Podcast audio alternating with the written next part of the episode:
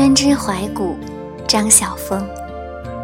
春天必然曾经是这样的：从绿意累敛的山头，一把雪再也撑不住了，扑哧的一声，将冷面笑成花面。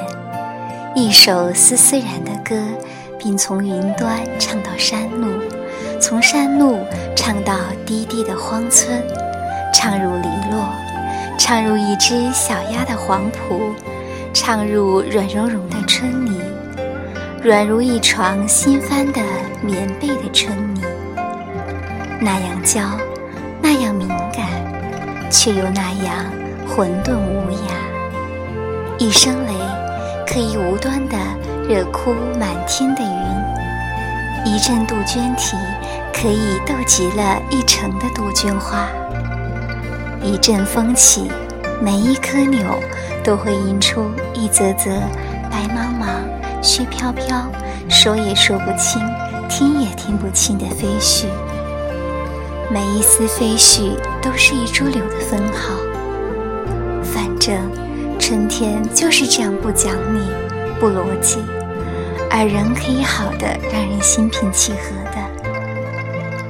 春天必然会是这样的：满塘夜暗花残的枯梗，抵死枯守一截老根；北地里千宅万户的屋梁，受尽风欺雪扰，似温柔地抱着一团小小的、空虚的燕巢。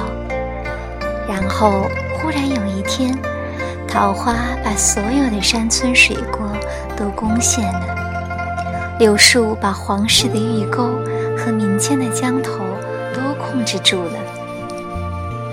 春天有如惊奇鲜明的往事，因为长期虔诚的期盼主导而美丽起来。而关于春天的名字。必然曾经有这样的一段故事：在《诗经》之前，在《尚书》之前，在仓颉造字之前，一只小羊在啮草时猛然感到的多汁；一个孩子放风筝时猛然感觉到的飞腾；一双患风痛的腿在猛然间感到舒适。千千万万双素手在溪畔、在江边浣纱时所猛然感到的水的血脉。当他们惊讶地奔走互告的时候，他们决定将嘴撅成吹口哨的形状，用一种愉快的耳语的声音来为这季节命名：春。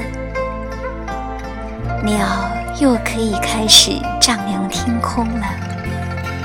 有的负责丈量天的难度，有的负责丈量天的透明度，有的负责用那双翼丈量天的高度和深度。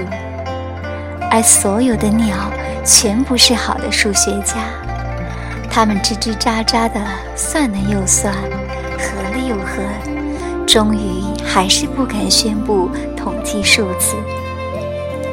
至于所有的花，已交给蝴蝶去数；所有的蕊，交给蜜蜂去鞭策；所有的树，交给风去纵宠；而风，交给眼前的老风铃去一一记忆，一一垂询。春天必然曾经是这样，或者在什么地方，它仍然是这样的吧。穿越烟囱与烟囱的黑森林，我想走访那执着在姻缘年。